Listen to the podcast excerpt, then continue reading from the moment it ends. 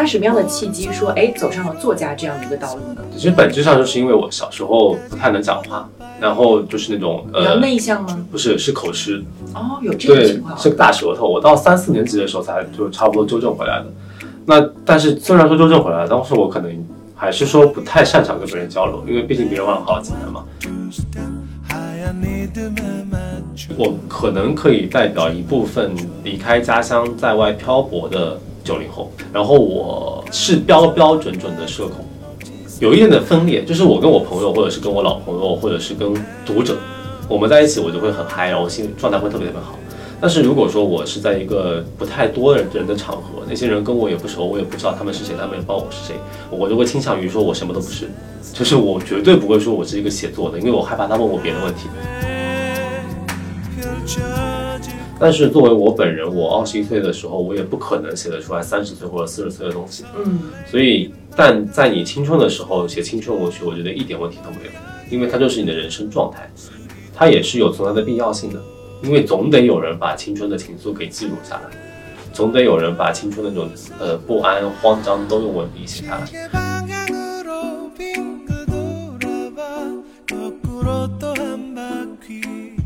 Hello，各位网友，大家好，欢迎收听今天的围炉 Talk。那今天做客我们节目的呢是青年作家卢思浩，首先欢迎一下。Hello，大家好，我是思浩。欢迎老师今天来做客我们的围炉 Talk。那今天呢，我们也会围绕您之前的这个系列作品，包括一些青年社会的职场问题，来展开一些聊天。那也希望呢，网友们回头收听到我们这一期节目的时候，可以收获到一些有效的信息，包括有趣的内容。首先是带着我们新书来的，不如先介绍一下这本书吧。好的，这本书名叫《黎明前的那一夜》，那其实讲的就是一个呃都市青年，然后因为他压力特别大嘛，然后又没有什么朋友，然后就是那种被各各方面的欺压，所以他最后有一点精神崩溃的状态，然后后来就真的精神崩溃了，然后到了另外一个类似于疗养院的地方。那其实大家会觉得，哎，疗养院应该是老年人待的地方嘛，但其实在我这本书里面，在这个疗养院里面，几乎都是呃有小孩子，然后大主力军就是呃青年的男女或者是中年的男女。压力很大的那一群人，对，或者就是一些比如说家庭的原因啊，或者是一些生理的原因啊，都集中在那个地方。然后我是想通过呃，大家都会有一些各自的问题嘛，然后通过他们一些交流啊、一些交互，然后那种走心的一些交谈，然后在里面会发生一些故事，然后最后达成一个彼此救赎的状态。OK，对，那我们刚刚其实讲的已经很有内容，但是又没有剧透，所以大家去想想怎么样互相救赎的，就靠你们去把这本书翻完，可能才会知道了。刚刚其实您也提到说，这本书里面，嗯，涵盖或者囊括了很多当下年轻人或者说，嗯，偏中年人这部分人的一些社会压力。啊，对是，那想跟您聊一个问题，就是据我了解啊，您早年间是学这个金融专业的，呃，对，最后怎么会有一个契机，就是走上了作家这条路？这两个职业，或者说原本的这个专业和您现在从事的行业，您觉得哪个压力会更大一点？其实压力都很大吧，因为我其实很早之前就开始写作了嘛。嗯那我其实只是说我的专业就是大学专业是金融，包括研究生也是。嗯。但是我没有真正正正的说在二十四五岁的时候去从事个金融的工作。但我的朋友是这种状态，然后我也非常清楚，他们就是几乎每天晚上的睡眠时间都不是自己的，因为一有电话就得起来。那我觉得那种压力可能是来自于呃职场的上司的和你自己工作任务的压力。那写作的写作的压力有可能更多来自于我自己对于我自己的作品的一个打磨和一个要求，两者都挺难的，但我觉得难点可能会不太一样。OK，嗯，那当初呃学金融，你看从本科学到研究生，证明嗯其实一直也感兴趣，或者说学的肯定是不错，才会一直坚持下去。是。那什么样的契机说，哎，走上了作家这样的一个道路呢？其实本质上就是因为我小时候不太能讲话，然后就是那种比较呃，内向吗？不是是口吃，哦，有这个情况，。是个大舌头。我到三四年级的时候才就差不多纠正回来的。那但是虽然说纠正回来，当时我可能还是说不太擅长跟别人交流，因为毕竟别人玩了好几年嘛。那那个时候就其实有点开始，小时候就会画自己画连环画，啊，就是自己给自己画一个故事。后来发现自己没有那方面才能。那后来到了到了学生时代，就可能就一门心思学习，也没有心思做别的事情。但到了大学的时候，又突然间回到了那种一个人去跟很多陌生人交流的状态，然后我就可能又回去了那种不太擅长。有点把那个小门又悄悄的关起来的那个感觉。对，那后来想了想，好像就是仔细思考了一下，好像只有写作是可以对我来讲是个最好的抒发自己情绪的方式。那后来又在大一、大二就开始开始写。那至于出书，其实是个比较幸运的事情，因为我一开始是在网络上面写嘛，我知道您在人人网上一开始是吗？对，写了很多年，就是当时我也不觉得自己一定能出书，或者是出书了能怎么样，但也是呃，到了一三年的时候出了那本《你要真没到吧明天》嘛，它是比我和我的家人预料的要成功很多，也是以此为契机，就是正儿正儿八经开始作为一个作家来生活了。嗯，OK，那其实这个过程里面，我觉得既是自己的一种，呃，表达方式的一种抒发，更重要的也是这样一个契机比较好。对，那如果说现在让您回头整理一下这个过程，会觉得文字或者说写作对您来说意味着什么呢？它是一个我自我情绪的宣发口。就如果没有这个的话，我估计我真真的就崩溃了，因为我，呃，有的人可能会去玩游戏，或者是跟朋友聊天喝酒，我觉得都很好，但是我。那些事情我也会做，但是他可能没有办法真的去疏解到我的问题，因为我的问题就是我没有办法用语言或者用说话，在那个时候完完全全的把自己心思表达出来，所以他对我来讲是个情绪的宣发口，也算往大了说就是一个自我救赎的过程。那我觉得“自我救赎”这个词其实很能代表。写作或者文字在您内心里面的这样一种力量了。是的。那说到自我救赎啊，我想到了这样一件事儿。其实这几年呢，有很多这个九零后的青年作家涌现在市场上，或者涌现在读者们的心中。而很多网友都说啊，九零后的这些畅销书作家们都有一些共同点，比如说啊，颜值很高。那如果各位呢了解卢思浩老师，一定会很赞同我这个观点。啊。再比如说呢，大家会在这个社交平台上拥有一部分的粉丝，而且这个粉丝的忠实度是很高的。哦，是，可能是对。对。再比如说，就是您刚刚说的这个自我救赎，好像大部分的九零后畅销书作家的作品里面，会有很多当下社会的一些痛感或者一些痛点的内容。是。那对于这样一个观点，您认可吗？呃，我部分是认可的，因为像前面呃，颜值高或者是颜值高是一定认可的，是吧？就还好，因为我觉得其实还是重点说是我们这有一个固定的写作风格，或者说我们恰好有一个相类似或者相似的写写作风格，表达形式。对，那我觉得其实这个大多是来自于整体的环境的一个呃改变吧。那像以前的话，可能大家会没有那么多社交网络可以抒发自己的情绪。然后或者说像像我们的祖辈或者是我们的父辈，他们可能会长期在一个地方生活，那么他有自己固定的朋友圈，他可能呃也会孤独，但是跟我们这种孤独会不太一样。那我们这一代人会或多或少的背井离乡，远离家乡。我们其实每一个人都需要一个情绪宣发宣发口去表达自己的情绪。但是我知道，对于很多年轻人来讲，去认识一个新的人是挺困难的事情。对对，所以社交网络从某种某种。呃，程度上来讲，它取代了我们在现实生活中跟朋友聊天的那种过程。嗯，所以我是蛮认可他们那种呃想法的，就是说我们是在自我疗愈的过程，因为的确我们在社交网络上面宣发自己的情绪，本质上也是想找到有人，找到一个人跟我们找到一个共鸣。对对对，是。那您觉得说，如果说九零后的这些作家们，他们的作品里面带有这种孤独感，或者一点点痛点，那您觉得这个是存在的一些共性啊？那如果把您放在这一堆人里面，您觉得自己的特性是什么呢？对，其实我之前老有人问我说，我跟别人的区别是什么嘛？然后我后来有总结过，可能是因为我的经历跟大家都不太一样。嗯，呃，因为我其实是出书在前，然后我知道自己出了书，有很多人在后。我是有一个滞后感的，就比如说，嗯，在一五年之前，我都是在墨尔本生活嘛。那我其实那个时候已经出了三本书了，那也算是畅销书，但我其实本人不知道，就没有感受到回国之后那种热情。因为我妈，因为我妈妈跟我讲，就卖的不好，因为她从来不就她可能怕我膨胀，膨胀，对，就老跟我说没有什么版版税啊，没有什么稿费啊。然后那时候其实出版社的编辑也刚好就不在，他离职了那个时候，所以其实我是一个孤立的状态。我知道我自己在写书，但我老觉得我自己不成功。啊，对，所以 在一五年之前，我就踏踏实实在写，然后我会对社交网络的影响力啊，或者是对于网络上的一些发言不那么热衷。明白，对，就跟大家的热情其实稍微隔了一点距离，有点时差的感觉。嗯，那后来发现之后，自己会不会觉得更热爱写作这件事情？就分阶段吧，有段时间的的的确挺膨胀的。对。我记得实在哦，对，我记得我在一六一七年的时候，我有一个概念，就是他们也给我灌输这个概念，就是说我们是被上天选中那波人，因为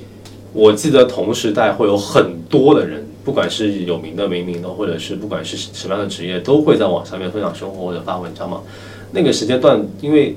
抖音还没有出来，视频还没有出来，所以会有很多人在发图文，但真正能够出书或者是被认可的人很少。然后有一段时间我就很膨胀，我觉得哎，就是因为我有才华有才能。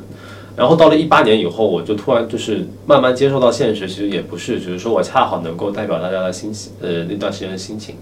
也就是说，还是要踏踏实实认真去写。在一八年之后，又比较的踏实，说很认真写，然后回到了原点，说要去抒发自己情绪，而不是为了迎合大众去写作。嗯，那我觉得这样的一个心态，其实是很多九零后在成长过程当中都会遇到的。嗯可能您是写作，可能像我们的行业可能是呃主持，而有的人可能在其他行业领域里面也会经历一个，就是好像你刚刚走出校门，做了一点小的成绩，会觉得哎还不错，是，但又好像被现实的冷水浇一浇之后，又觉得自己好像还是可以更多的进步。I was there. I was quiet, lost in your stare. It was dark. 但是话说回来，我觉得您还算是我身边感受到的九零后里面步子迈得很快的那一批人，就成长速度很快的。哦，你觉得是这样吗？我觉得其实大家成长都挺快的，只不过像我们的成长会直观的体现在作品里面。嗯，然后像我身边的好朋友，基本他们的心态的转变，或者是那种认真的程度，其实是会比前几年高很多。但有可能他没有办法立刻展现在他的职场成就上。对，我经常也跟我的朋友说，就是好像我们这种偏文艺一点的行业，或者说稍微有一点目前性质的行业，就很容易让人觉得，哎，你这两年走得挺快的。但他们那些，比如说做律师的啊，或者做金融或者做医生的那些传统行业，他的那个积蓄是我们暂时看不到的。对可能会在三十多岁或者四十岁的时候，一下一个大爆发。就是在扎根，然后慢慢慢慢就会枝繁叶茂这样子。嗯，那您觉得我们刚刚类比了两种不同的工作也好，生活方式也好，如果说都在九零后的这个范围内先一圈定，那你觉得你是典型的九零后吗？算吧，对，因为其实因为我不太能代表九零后，因为我而且我觉得九零后这个东西它本质上就不太客观，嗯，因为即便是九零后有很多的共性，但我觉得我们的不同性会更多一点，嗯，对，但是我可以，我可能可以代表一部分离开家乡在外漂泊的九零后，然后我是标标准准的社恐。标标准准的对就是？有一点的分裂，就是我跟我朋友，或者是跟我老朋友，或者是跟读者，我们在一起，我就会很嗨，然后心状态会特别特别好。但是如果说我是在一个不太多的人的场合，那些人跟我也不熟，我也不知道他们是谁，他们也不知道我是谁，我就会倾向于说我什么都不是，就是我绝对不会说我是一个写作的，因为我害怕他问我别的问题。嗯，就是能跟你少说就先少说。，说就是反正都说我就不懂，说房地产我不懂，金融我不懂，政治我不懂，我就这么一种状态。那我其实一直以为我是少数人，就是我一直以为社恐这个事情是一个少数少数事情，或者像我这种矛盾的人是少数的人。但我后来发现，其实很多的九零后都像我一样特别的分裂，在工作里面是一个原子，就是别人跟我讲话我就不搭理，我认真工作就好，不要跟我打说话。然后甚至就是回家的时候，最好不要跟我一般一般地铁，太痛苦了。就不要同行。对，但是回到家呢，你跟你的好朋友在线上聊天，你就会特别嗨，就有那种说不完的话。所以我觉得这方面我是能够代表九零后的，就日常生活可能的确会压抑着自己，嗯，对，然后也就只有跟好朋友在一起的时候可以释放出来。那你觉得你身上最不九零后的点是什么呢？我可能可能会比一般九零后老一点，这个老是心态的老，还是我生活生活状态会老很多。习惯吗？对，像他们大家，比如说，呃，当然熬夜我是熬的，就比如说爱好上面，那我前前段时间前几年，可能跟朋友在一起还会聚会啊、喝酒啊、玩游戏偏多，但是到了二零一八年或者是二零一九年，包括二零二零年有疫情嘛，我就整个生活状态就立马就改变了。我现在开始喜欢下象棋，下象棋、对，然后玩数独，数独，然后盘核桃，就这就是退休生活。生活习惯会立马就变成这个样子。对，可能还是因为疫情的原因，会越来越不擅长跟人家交流，嗯，所以我生活习惯会会越来越，呃，中年化或者老年化。那我给你说一个最近的新词，我们最近不嗯都说这个社交恐惧症，然后也说那个社交牛叉症。哦，这个我知道，对，最近还有一个新词儿叫社交牛杂症。哦，那我不知道。我觉得就是你本人，他就是指我时而可能会社交恐惧，嗯，然后时而呢又非常的社交牛叉，哦，是是是一，综合就是社交牛杂。哦，学到了，觉得像你自己吗？呃，挺像的，挺像的。对那会不会想要去努力的打开一下自己，还是觉得我这个状态我挺满意的？我其实不太满意了，就是因为对于写作者来讲的话，我觉得多去跟人交流或者多沟通、多观察，才能写出好东西。嗯，那如果说你呃像我，就有有段时间就会闭门不出的在家里憋着，那其实对于写作来讲，我觉得不是一个特别好的事情。但是我又不是要非要逼着我自己去跟陌生人敞开心扉怎么样？我觉得可能我未来的规划上，对关于社恐这方面，我应该会维持着，但是我会尽量的让自己多去一些地方，嗯，多跟一些人去看一看，然后稍微的交谈一下，这样就可以多听一听，但是也不必强行让我把自己打开。是的，OK，那刚刚其实我们聊到了这一本这个新书啊，刚刚也提到了是关于在城市里面工作的年轻人很大压力，然后由此展开的一系列的故事。那这个书如果说放在我们的这个畅销书这一栏里面，可能很多人会给它贴上一个标签，叫青春文学。哦，是是是，对吧？那这两年呢，很多九零后作家其实大部分的这个作品也集中在青春文学这一块儿。但关于这个词，其实有很多不同的声音。所以您怎么理解青春文学这个词儿？对我首先我想说，我这本书的完全不青春文学的原因是我完全没有写青春，就是我既没有爱情，也没有友情，有有友情，嗯，然后也没有青春，也没有那种呃情愫在里面，因为我这本书的年龄段就是主人公的年龄段就是偏大嘛，嗯，所以他们的交谈或者交流其实会更贴近于呃三十岁左右的那种生活方式。啊，然后回到青春文学上来讲，我觉得青春文学它是一个很正常的一个分类，像有有侦探小说嘛，嗯，然后有言情小说，那也有现实主义、魔幻现实主义小说，这都是一种分类，所以青春文学它必然也是分类之一。我也非常能够理解和明白，就是呃很多网友或者是很多读者对我们的诟病是什么，因为像我们写，像我自己写第一本书的时候是二零一三年嘛，那时候其实我本人才二十岁或者是二十一岁刚出头，我有一些文字甚至是十九岁的时候写的，所以它其实如果说换到一个年龄更大一点。比如说二十五岁的人读我二十一岁写的东西，他们肯定会觉得这个人的想法会偏着有些幼稚，稚嫩了一点。对，稚嫩了一点，或者是矫情了一点，这个我倒是能够理解他们为什么这么判断。但是作为我本人，我二十一岁的时候，我也不可能写得出来三十岁或者四十岁的东西。嗯，所以，但在你青春的时候写青春文学，我觉得一点问题都没有，因为它就是你的人生状态，它也是有存在的必要性的，因为总得有人把青春的情愫给记录下来，总得有人把青春那种呃不安、慌张都用文笔写下来。只不过可能随着作家的作者的自己的年龄增长，然后到了一定的年龄阶段，他会关注到不一样的事情。对对，所以我的想法很简单：当你青春的时候写青春文学一点问题都没有，但是当你不青春的时候，你就要想一想你要怎么样去写一个青春文学。因为像村上春树的《挪威的森林》，它其实本质上也在写青春，但是它是用一个三十岁或者四十岁四十岁的视角去写的青春，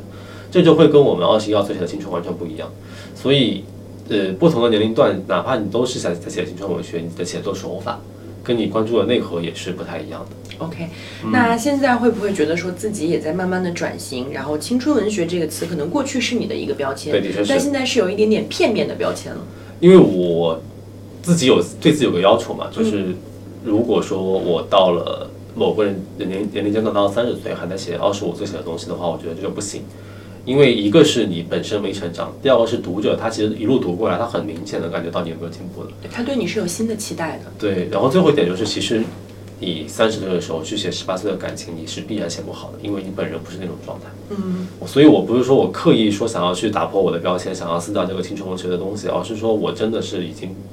到了不那么写青春文学的年龄了。OK，那如果我们现在就是先把这个标签儿这个事儿暂时搁浅，嗯嗯然后只来说写作的风格，或者说您对自己写作的一种定位，你会怎么去描述自己的写作风格呢？我一直都是，呃，之前我是偏向于周围人写作，我觉得之前写作对我来讲等于是记录，嗯，就是在我写小说之前，我觉得写作本质是记录，因为我的诉求是把我的心情跟我周围人去分享，只不过它变成了作品之后，它会让更多人看到，对，但它本质上其实是我在写我和我身边的朋友，并且是在记录我身边的朋友这样这样一个过程。后来我因为去做很多活动嘛，遇到了很多的读者，就是一五年以后，我有我会收到一些反馈说，诶，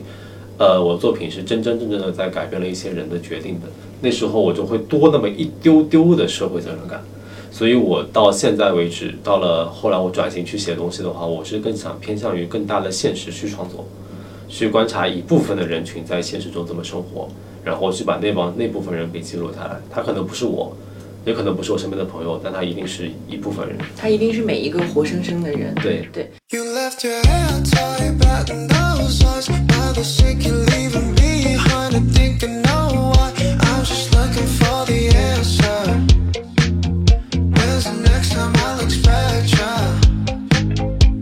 那您刚刚其实也提到了，说一五年之后去参加很多活动，见到很多读者，嗯他们跟您讲了很多内容。这句话其实我听出来两个信息，一就是您的作品确实很畅销，谢谢所以畅销书作家这个 title 完全是非常准确的。那您去就是跟我们来分享一下，怎么样在你的心中去理解畅销书这个概念？嗯，我之前有听说过一个很神奇的鄙视链，就是嗯小众的书，小众的书大于呃大于畅销书。嗯，然后还有很多这个其他的我都不太就不太了解，忘记了。那我是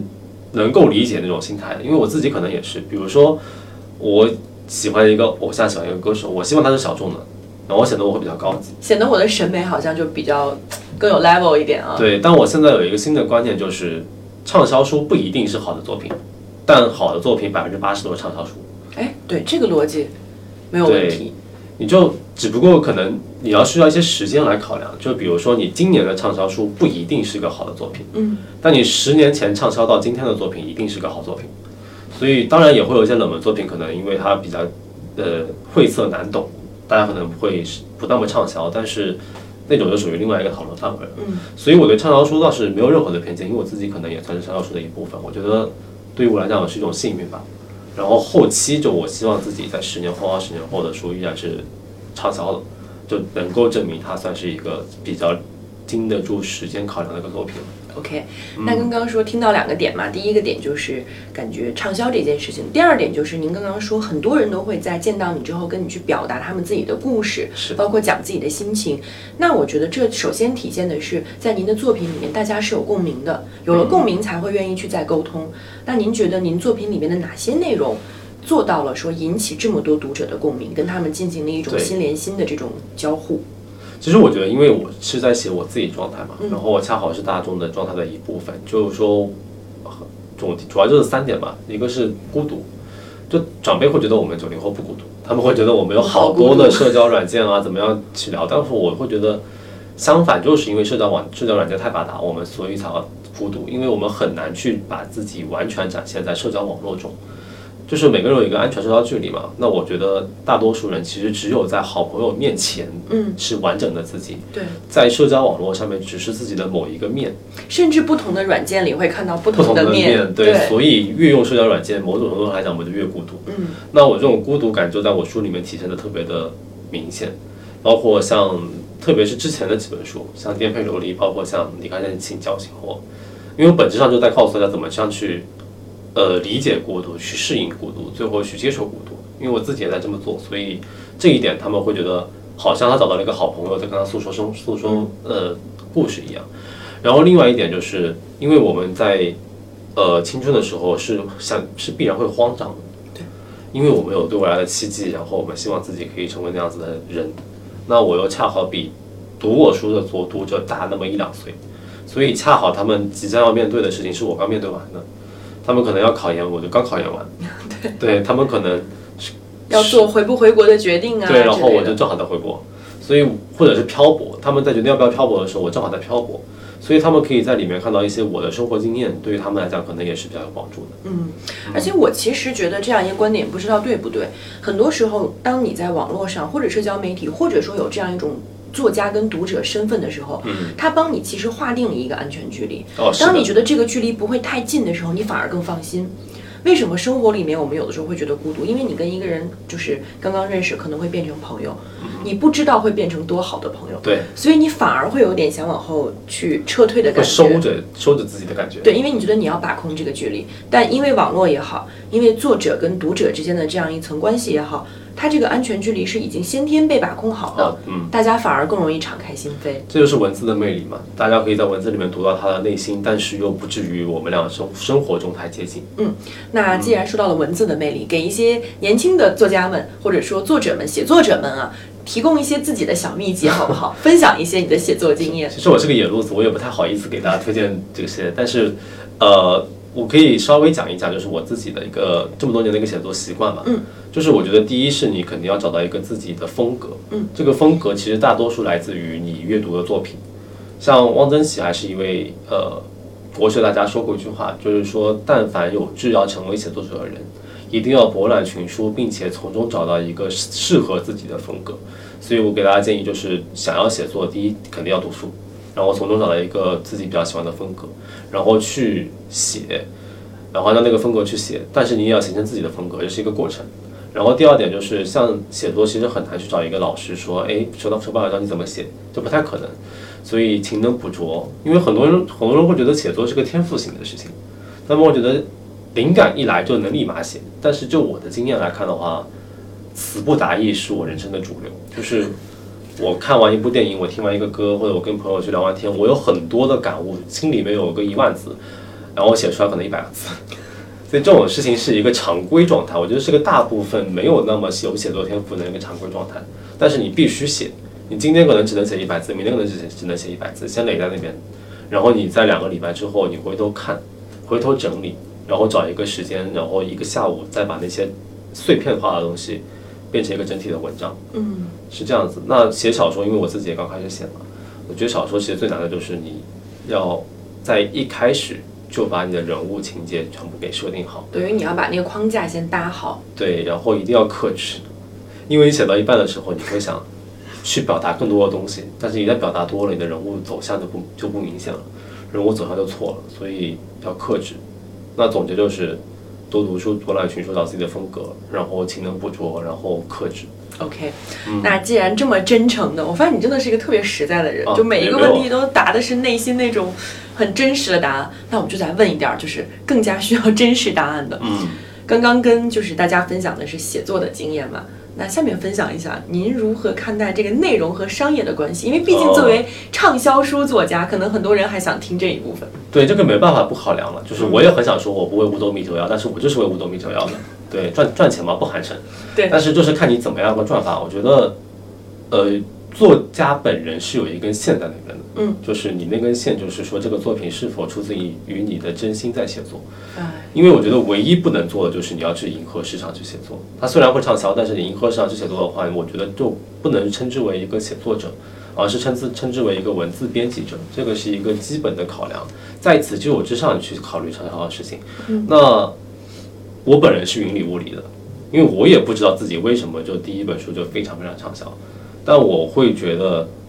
写作嘛，你真诚不真诚，你认真不认真，读者是看得到的。对对，但是，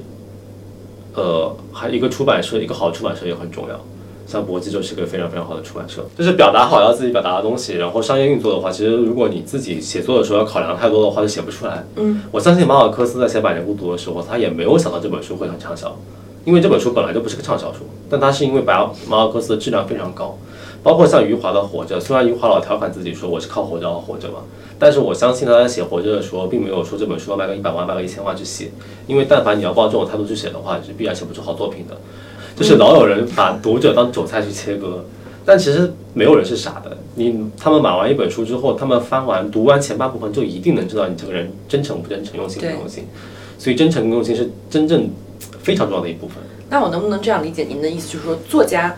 完全要负责的就是我把内容做好，然后我用心去做，但是我也不排斥后续有专业的团队来帮我把商业这一部分完善，让它就是被更多人看到。对，所以就是相辅相成嘛。就是我也因为我以前有一个很奇怪的想法，嗯，我觉得我我是一个写作者，我不能就是让自己商业化。对，不能让自己商业化，不能不能太畅销，不能太怎么样怎么样。但我觉得其实不是的，因为你需要让你的作品让更多人看到，不管是